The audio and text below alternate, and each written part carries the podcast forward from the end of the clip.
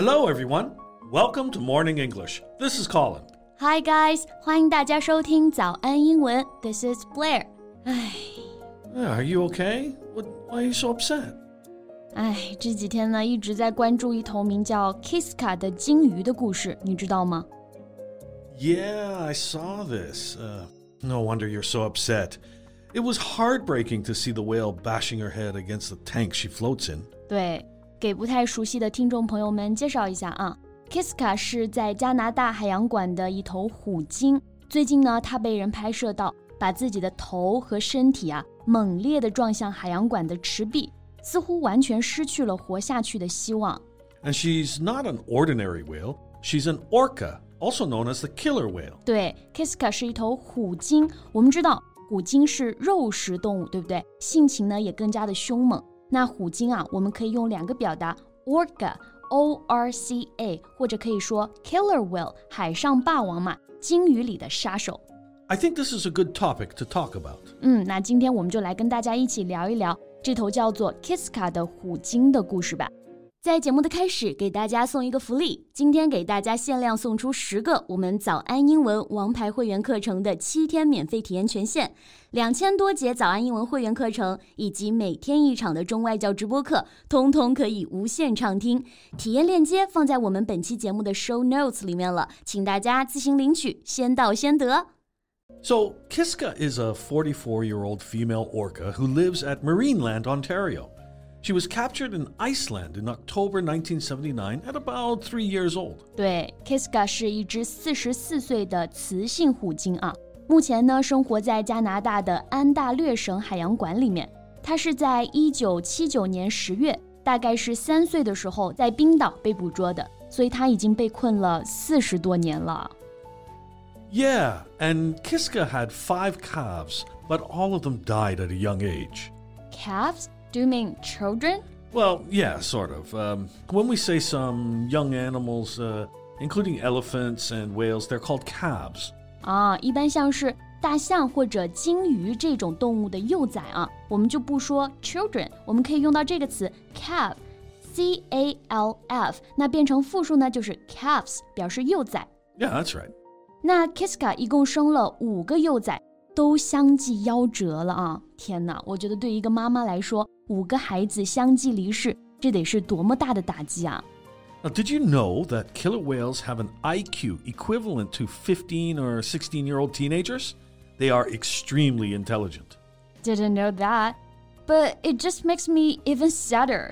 刚刚 Colin 老师跟我们说啊，虎鲸的智商呢，相当于人类的十五、十六岁的青少年。大家可以想想自己啊，十五岁、十六岁的时候，基本就已经是一个小大人了，对不对？都有自己的想法，有主见。而 Kiska 呢，就只能被困在一个小小的池子里。 Yes, and it's thought that her mate, Kandu, may have passed down genes that resulted in multiple of his calves being born with illnesses. Because he was ill? Yeah, he has um, serious dental issues, and he sired all the calves born in the park, and all but two died before or at the age of six. 啊，那五个小幼崽都是 Kiska 和一只叫做 Can-Do 的雄性虎鲸交配生产的。那五只小鲸鱼呢，都早夭了，很大一部分原因是因为这个 Can-Do 它自己身体不太好，所以把这个基因呢传给了鲸鱼幼崽，所以没有哪个幼崽了活过了六岁。哎，Colin 老师，你刚刚说到了一个 sire，这个是什么意思啊？Okay, well, a sire is the male parent of an animal, especially one kept for breeding. 啊，那这个 sire 我们就可以翻译为用来繁育、繁殖的雄性动物。那只有这个鲸鱼爸爸的基因原因吗？跟 Marineland 没有任何关系吗？ Well, Marineland, though, has been scrutinized for how they take care of their animals, and as the report said, improper health care was also a possible factor. 我就说嘛，肯定跟海洋馆也脱不了关系的。 海洋馆如果照顾得好的话，不可能全部幼崽都活不下来呀、这里我们学习到了一个新词啊，scrutinize。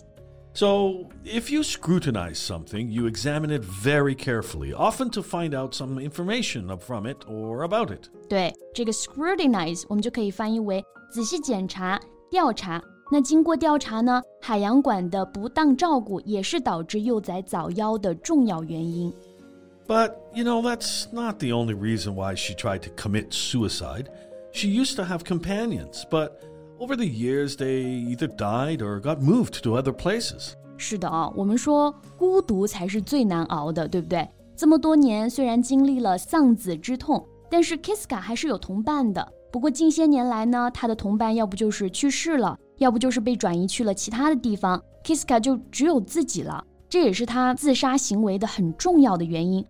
这个自杀啊，我们可以用 commit suicide 或者直接 suicide 来表达。Yeah.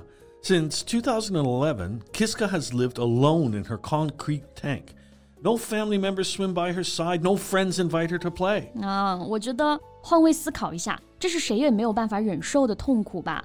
就是自2011年以来呢，Kiska 就独自生活在这个海洋馆里了，距今也有十年的时间，没有同伴，只有他自己。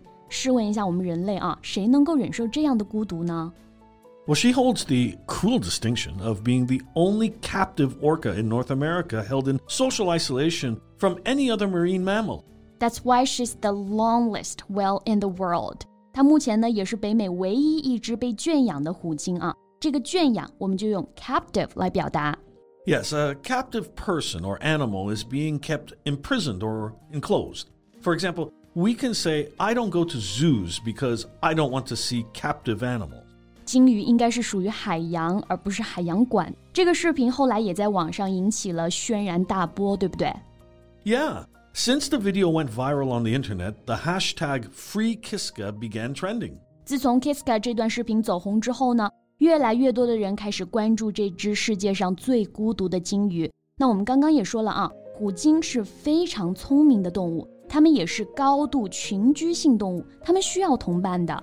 而 Kiska 四十多年的被圈养生活，以及近十年来的孤独，让他想以这样的方式来结束自己的生命。所以网上呢也掀起了一个热门话题，叫做 Free Kiska。These are 30 seconds of despair. But Kiska spends 24 hours every day of her life feeling the human disregard around her and the pain of knowing she cannot escape her torture. She's been trapped there for 40 years. Yeah, I'm off for it. But the problem is, she's 44 years old now, which is pretty old as an orca. And she's suffering from health problems, especially dental issues. So I just worried that she's not gonna make it when she gets back to the ocean. Well, she already tried to kill herself. If she's going to die, let her die in the ocean. 我觉得也没有错啊，每条生命呢都值得被尊重。 即便 Kiska 无法适应放归后的海洋生活，那他的余生也不应该在一方游泳馆中孤独的度过。就像网友说的那样，宁愿终生不见，也不要用他的一生换来一次见面。人类真的没有资格为别的生命做决定。希望 Kiska 能够早日回归大海，也希望类似的悲剧不要再发生了。Thanks for listening, everyone. This is Colin. And this is Blair. See you next time. Bye. 今天的节目就到这里了。如果节目还听得不过瘾的话，也欢迎加入我们的早安英文会员。成为会员，您就可以无限畅听我们每天一场免费的中外教直播课，以及两千多节原创系统课程了。今天我们限量送出十个七天免费试听权限，试听链接放在我们本期节目的 show notes 里了，请大家自行领取，先到先得。This podcast is from Morning English。学口语就来早安英文。